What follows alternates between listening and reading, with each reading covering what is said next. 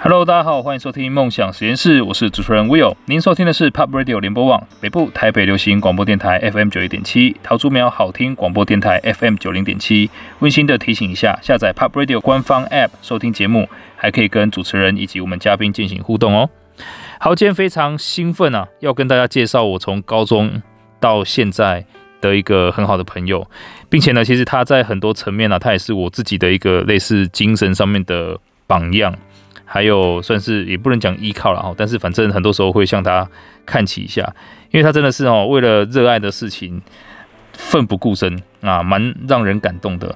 那虽然平常可能一些呃打屁的话讲了很多，但是今天还是想要郑重的把他推荐给大家，希望大家可以借他的故事获得很多力量。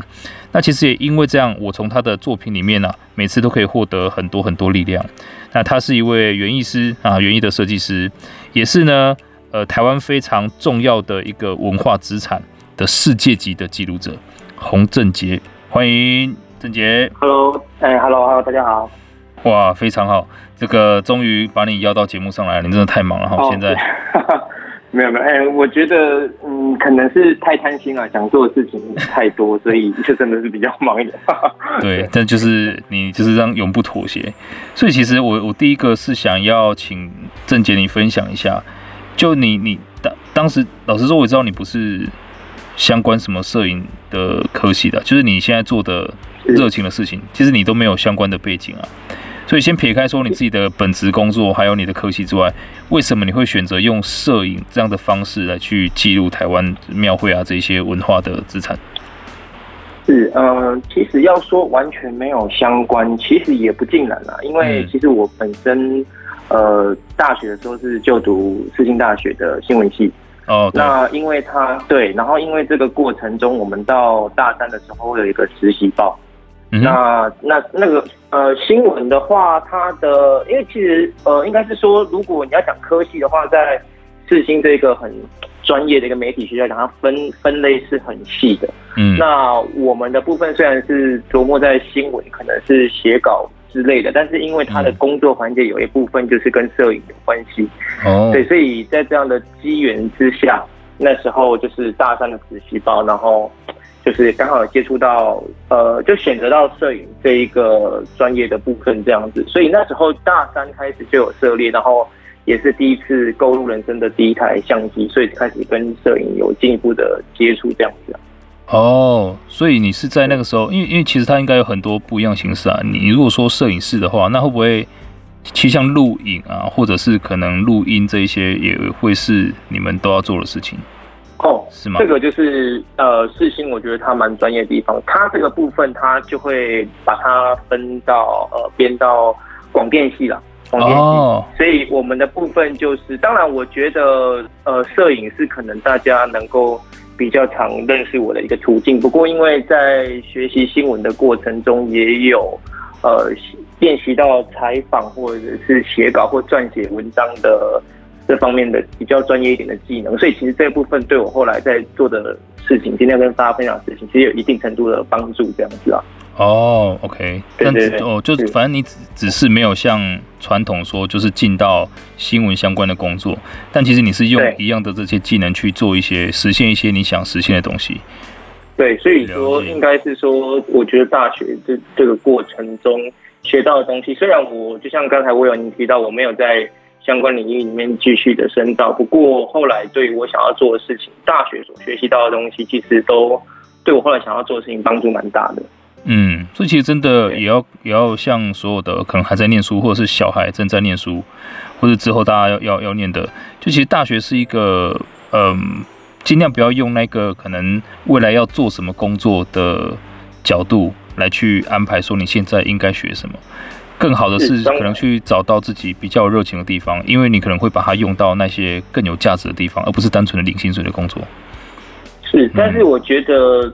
都不要预设了，我我我觉得对，因为呃，我先讲，如果说像我有你提到大学的部分，其实现在很争议，因为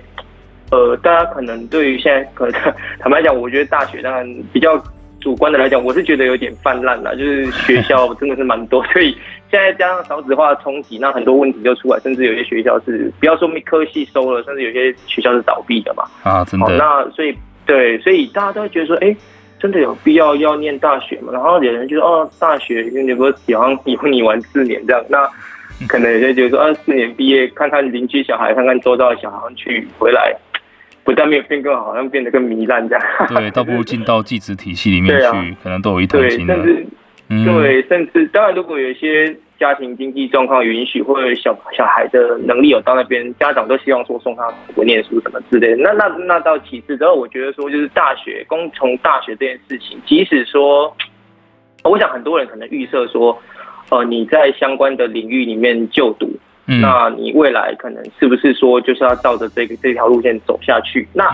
甚至是上次有一个我记得很很有名的一个新闻。网呃例子就是这个我们郭台铭先生嘛哈，红海红海董事长呃前董事长，他是针对有一个在台中呃一中街他卖鸡排，然后他好像是不知道是也是财经标成那种哦 OK 我们国内品牌，对对对，那那他有一些评评语跟评价，那后来这个鸡排店老板用很高的呃 EQ，他就是可能用他的一些。行动证明，其实他在他领域里面也做得很好。对，那我觉得那是一种刻板印象。但但是我要分享，就是说，其实我认为啦，大学这个东西应该是说分两个部分，就是说，一个是你你你进去学的时候，如果你一开始就已经先预设好，那我未来假设我未来当牙当医师好了，那我们一开始就是攻读医学院，那可能会对你来讲就是提早出发，或者是。哦，很有计划性，然后很有效率的去完成你人生的一个蓝图，这样子。嗯、那那那当然最理想的嘛。但是我觉得，因为环境现在环境瞬息万变，然后日新月异，很多产业因此而新兴，然后也有很多，就像我自己学新闻，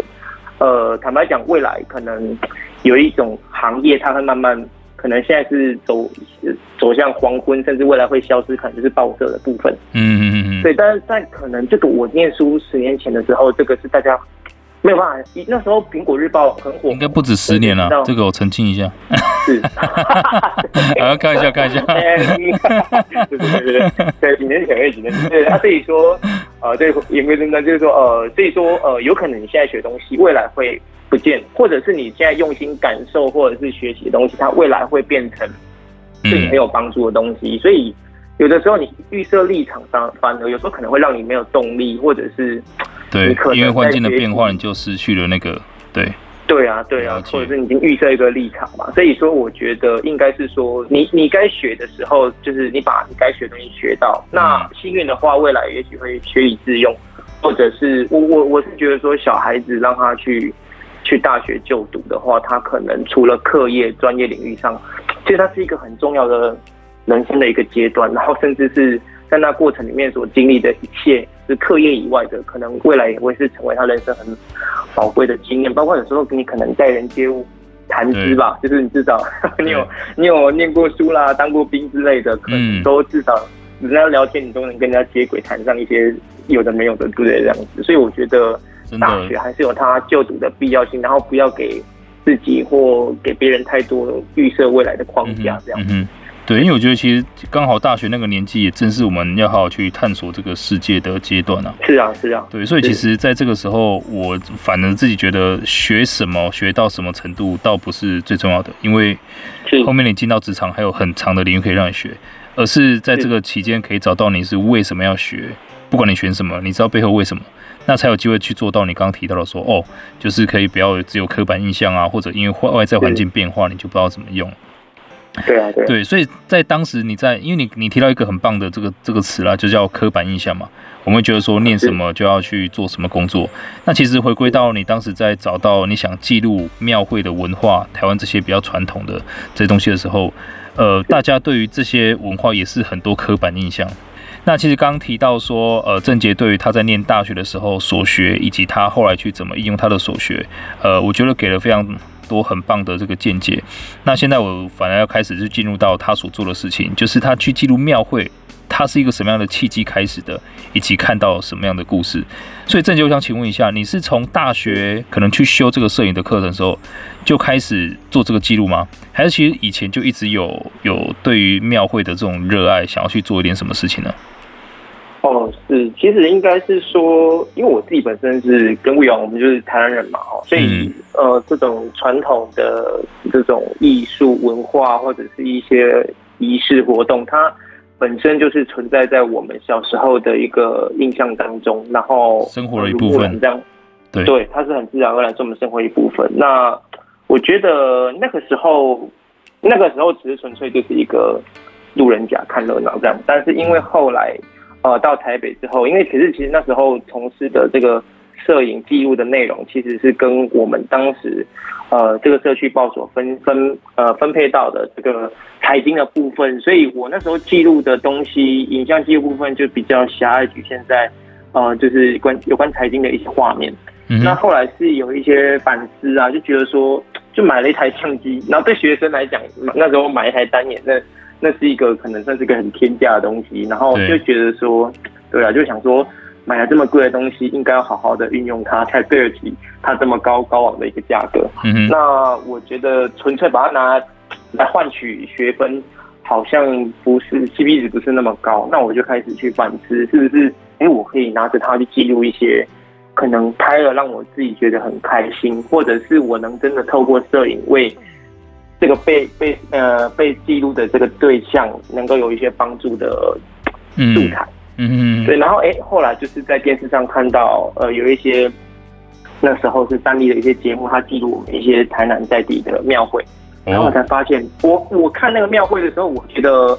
他那待会儿再跟大家分享，我觉得看那个庙会的过程中有很多的反思跟感触，我觉得可能是感动、兴奋，或者是那种小时候的回忆都涌现了那种那种激动，这样，所以我就觉得说，哎，也许我可以拿相机来记录这样的东西。那是一直到真的呃，后来毕业之后回到了台南，嗯，然后我才真的拿起相机，然后开始来记录传统的这个艺术的这一块。对，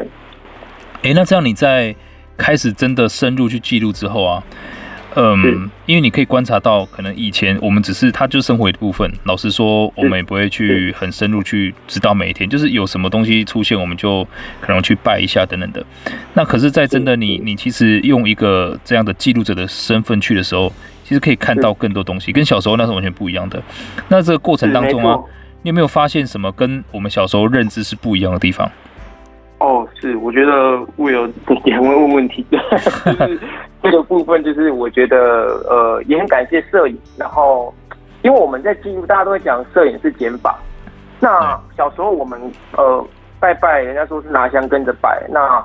有什么你就看什么，但是你为了要记录，那它镜头里面的那个范围就相当有限。嗯，那你可能因为有一些受过专业的训练之后，或者是对美美感或对构图有一些想法之后。你开始去扣除掉画面那一些不需要去 focus 的部分之后，你会开始去寻找，哎，什么东西，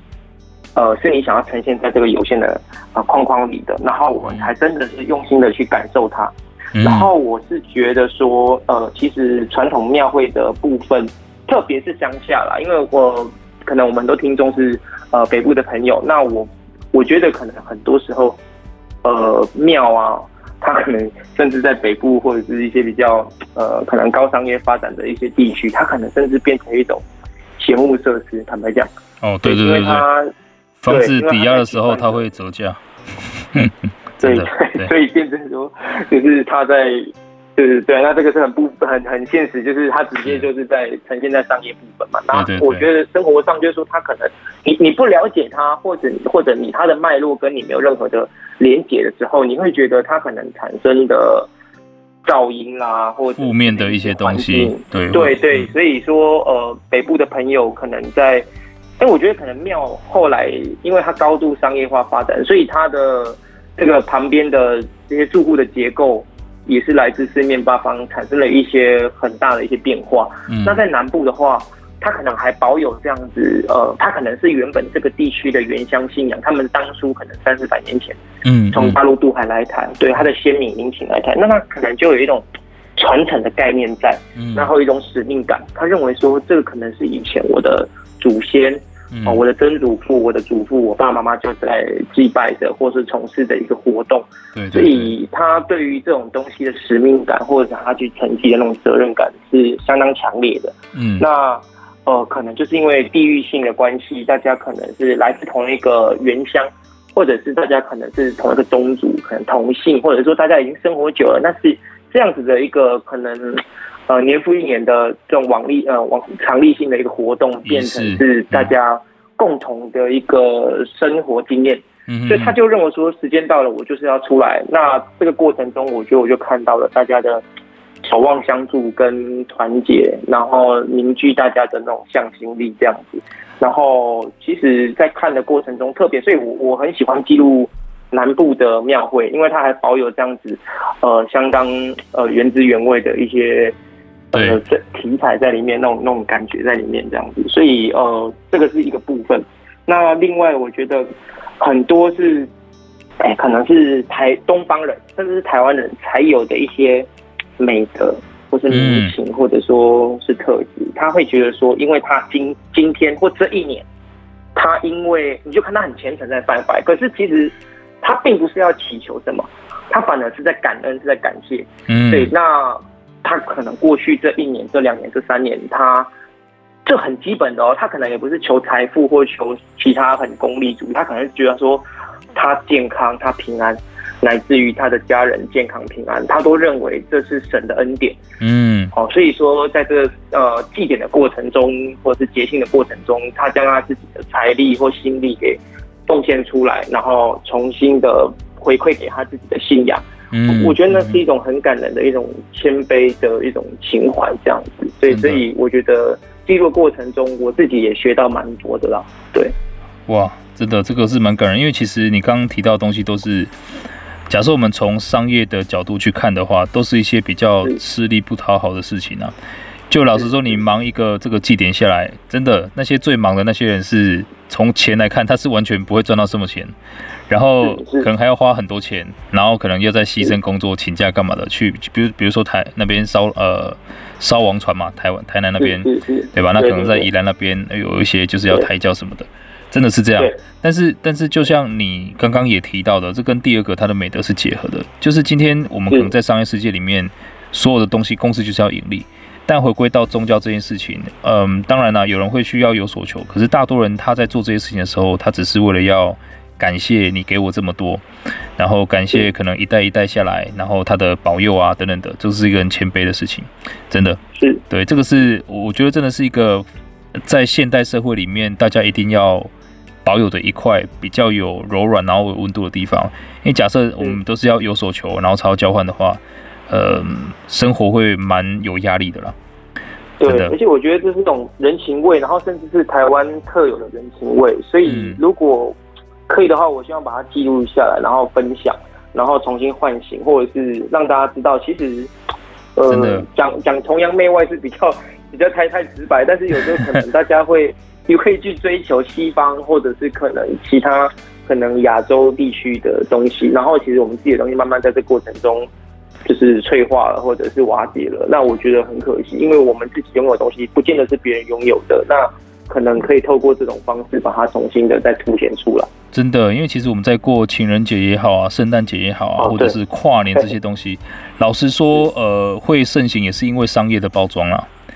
是啊，是。对，那那那因为这样子，我对于你去做，比如说你之前给我们的那些小小的纪念品，也是自掏腰包去做的那些，我就觉得这个是一个很棒的一个媒介，然后去看到说，其实我们可以用非常现代的方式来去重新理解我们身边的这些文化。对，那那另外，其实我另外一个很。想问的一个问题是啊，就老实说，在台南，虽然说我们以前有有什么祭典就拜，可是呢，我们看到，呃，真的在庙会的那些人，很多人又是年轻人哈，其实就比较容易容易那个成群结队这样。那现在当然我们用八加九会去描描写一些 就是特殊的族群，那我相信你在过程当中也会接触到很多这样的人。那其实我也觉得这应该是一些刻板印象啦。那就你的观察，你觉得嘞？嗯，可呃，其实应该是说，对，如果说我我会觉得说，应该是大家通常是以偏概全啦。嗯，哦、那甚至我也对我也不会言说，其实甚至是大部分的都是这样子，没错。只 不过就像前一阵子，应该不久吧，两周内的。社会新闻而已，在那个北港武德宫，他是专门拜财神爷，前面就大大乱斗、大械斗。你现在如果打开手机，Google 一下相关就是这对你来说，你就觉得很吐血。我是觉得很痛心啦，但是嗯，这也凸显了，其实我们从这个部分可以凸显了很多后续问题。但我先针对说，我觉得以偏概全这件事情，就是说，呃，因为庙会它的。它某一种层面上，它在另外一种形式上蓬勃发展了，但是可能是大家是有目的性的去进行祭拜的活动。那所以说我记录的庙会，其实呃，当然我们用庙会来讲它，但是其实我记录的是呃，已经行之有年，特别是南部这些行，Okay. 对它它这样子的一个活动，然后它的地域性很强，更纯粹一点点呢、啊。对对对对，所以他不.不太会有外外地的人来参与，嗯、有有有的话是看呐，他不会亲亲自参与，但是他.他就是对很很原始、很单纯这样。对，所以也希望大家真的可以用更客观的角度来看待，其实庙会也好，文化也好，宗教也好，它是纯粹的啦。那这些东西本身没有好坏，那会好会坏都是真的要带入了不好的人的这些 的不好的人进去会把它变坏，所以呃，希望大家。可以可以从刚刚的分享重新去理解庙会这件事情，不要因为一些社会新闻就以偏概全啊，然后呃错过了这些这么美好的东西。所以其实回归到我们自己的人生，老实说，我们每一个人人生也都这样。其实从刚刚郑杰讲了，我一直很有一个共鸣，就他说镜头是一个框框嘛，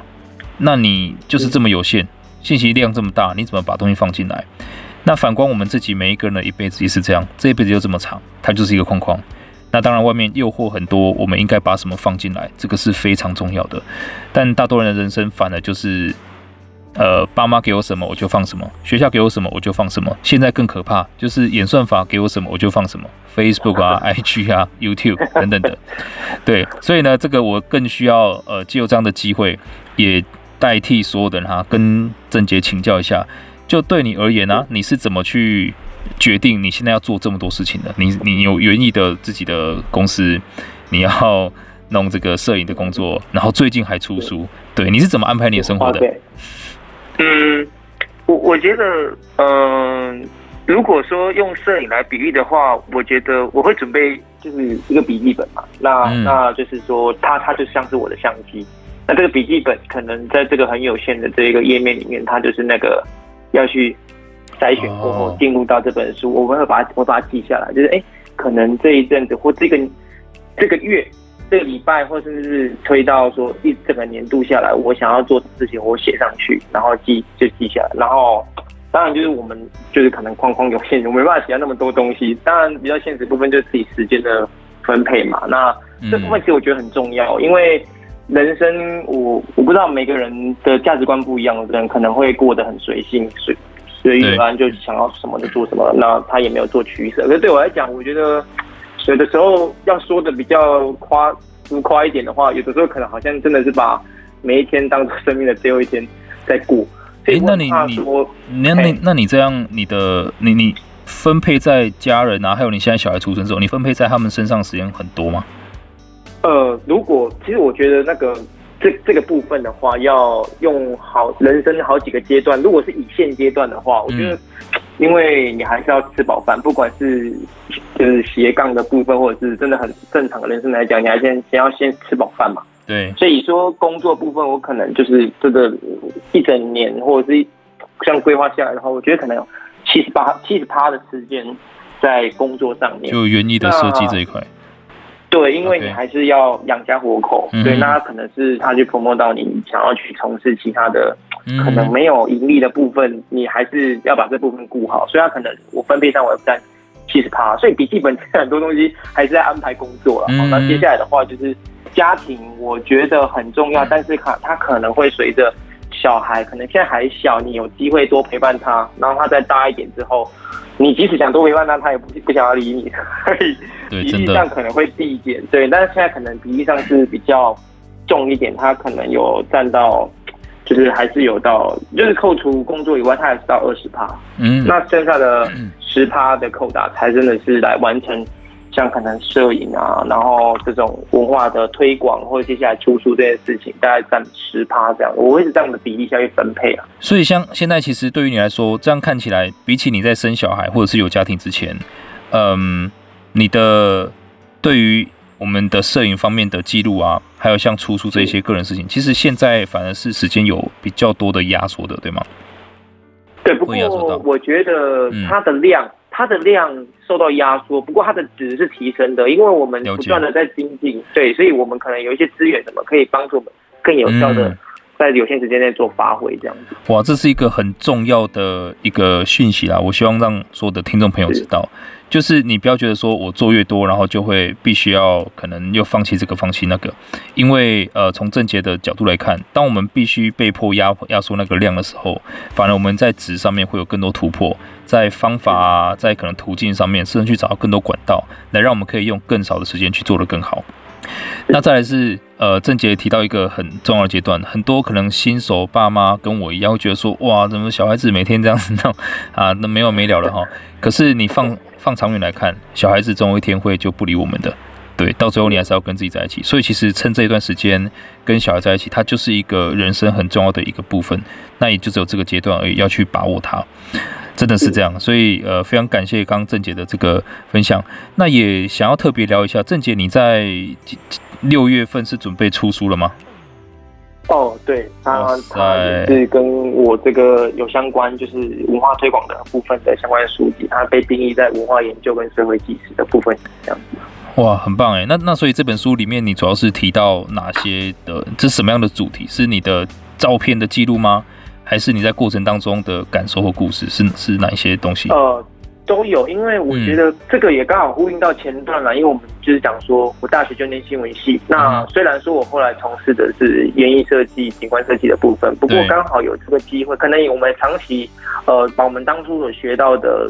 呃写文章的这些技巧，或者是拍摄的一些技术、专业技能，它继续在我们精神生活提升这一块去记录我想要记录的东西，那。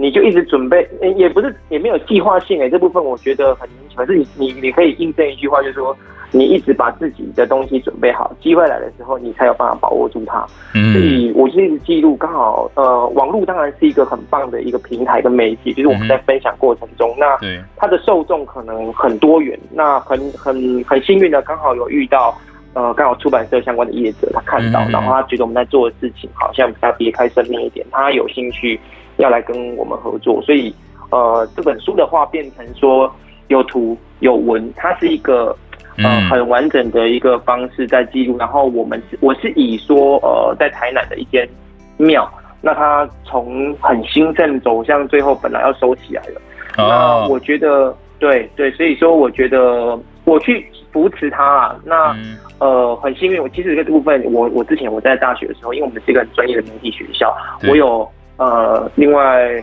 复修这个公共广告学程的部分，嗯哼，哦，那个时候我觉得，也许未来有机会，我可能也会往这部分再去精进深造，这样，因为我觉得那时候所学到一些很浅呃很入门的东西，对我后来要推广这些传统文化，其实帮助蛮大。它是一个很有策略性、有效率的去进行分配，所以让我们事半功倍这样子，对。所以，然后我觉得文化出版社跟我合作是看到。因为他们也是从事相关文化推广，只是说文化很广嘛，食衣住行。嗯、那传统信仰是的推广是第一次我他们的合作，以我与我这个合作经验，他们第一次这样子的一个对象这样。哇，所以我相信他们也很期待。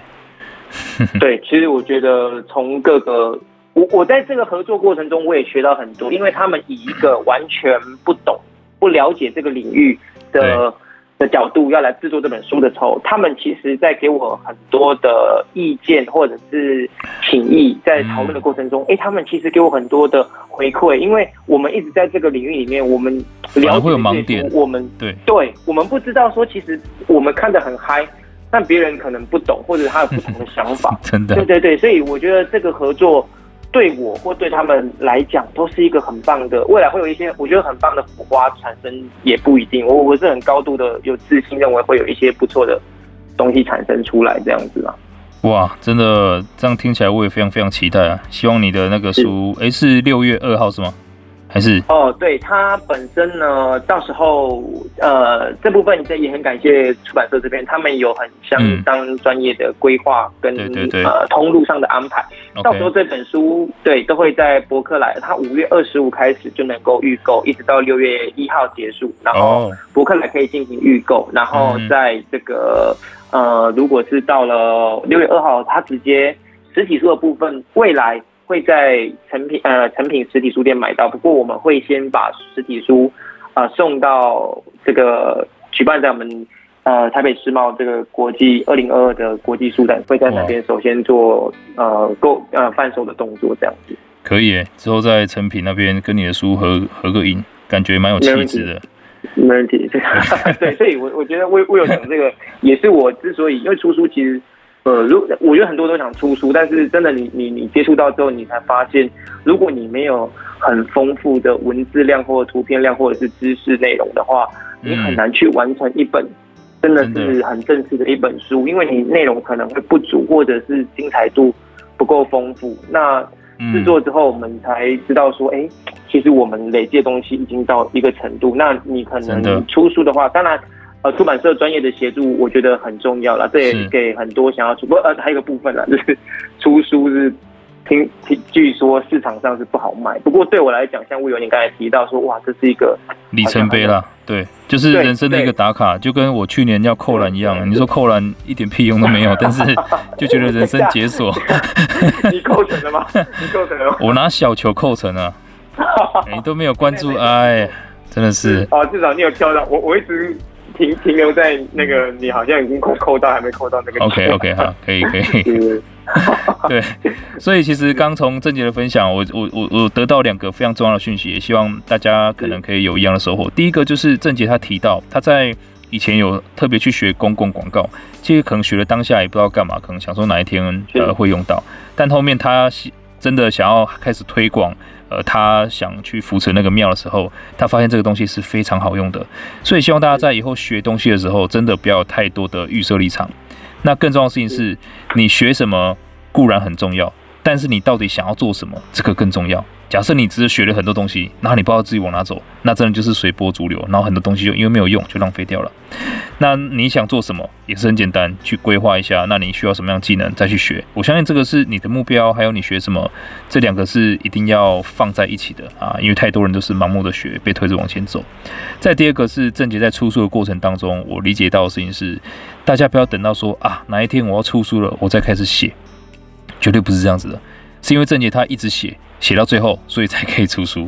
所以希望大家真的可以开始跟郑杰一样，不断去分享你生命中的大小事情，你你的热爱的东西，你的热情在哪里？那么我相信啊，都会有很多，因为现在网络很发达，大家都会去发现哦。可能你越写越多，越来越有料，那你也不断迭代，不断精进，那么就会希望你可以把你的故事告诉更多人，也很开心，就是郑杰把他的故事分享出来，我们可以得到更多这一路上宝贵的经验。那其实郑杰他的本业啊，大家不要想说摄影聊太多就忘记他在干嘛哈，他其实是一个呃园艺跟景观的设计师。可是我们也看到疫情这几年爆发，对于这一种要很实体去做的事情，郑杰你你有受到很大的影响吗？其实要说有也是有，不过也很感谢说，因为疫情的关系，然后当然你有一些基本的负担嘛，比如说呃店面啊、囤货，或者是还有工资、工人工资的部分，所以你必须要在这个时候你赶快去想一些应对。不过我觉得很幸运，很多事情都刚好接轨上，因为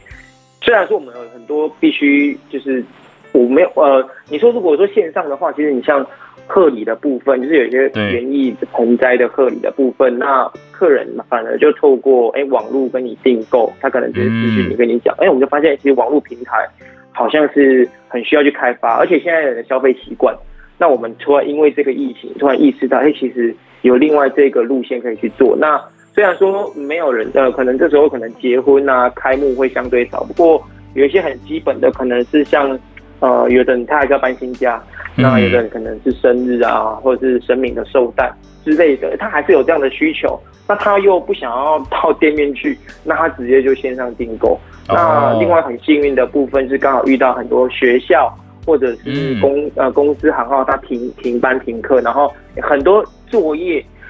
那种乔木的修剪具危险性的，他们都希望说没有小孩没有员工的情况下进行。然后反正哎，刚好停课停班的时候是一个 哦，大家疯狂电话狂扣，然后觉得哎，其实我们那这个过程中多一个减速功能。对，不过又又有一些反启示，那个启示就是说，因为他那个要去进入到这样的场域工作，哦，他需要证照，对，然后会发现，哎、欸，其实证照也是必须准备好，等到有需要的时候，像这种情况情况这样的情况下，我们就用上了。对，然后另外摄影的部分，其实也是一个转机，因为一直在拍，但你一直在拍的过程中，你会。有时候会疲倦，会倦怠，然后你你活动量很大量的时候，你很难好好的停下来，是去针对某一个活动、某一个甚至只是一个一张照片、画面去进行反思。可是因为这样的关系，我们就没有活动机，我们就写作，我们去重新去看东西，然后分享在网络上，你有更多的时间好好的去重新看你的东西。所以我觉得疫情这东西，它对我们的冲击有，但是你用什么样的心态？然后怎么样去观察你在做的事情？也许你会发现，其实危危机就是转机啊！坦白讲，哇，真的非常感谢郑杰的分享。我也一直提醒自己一句话：这个世界上没有呃绝望的处境，只有对处境绝望的人。所以一样，在疫情发生的时候，你决定把什么放到你的框框里面，来让自己变得更好。因为其实今天我很喜欢郑杰那个讲摄影那个框框的理论哈。很多人会觉得说啊，因为我家境不好啊，所以只好怎么样啊，不够聪明，只好怎么样。然后你只好怎么样的时候，就是把你可能必须要朝九晚五啊，拼命加班啊，放到你人生框框里面了。但其实我们更忽略的事情是，其实你的家境不好对你的影响不大，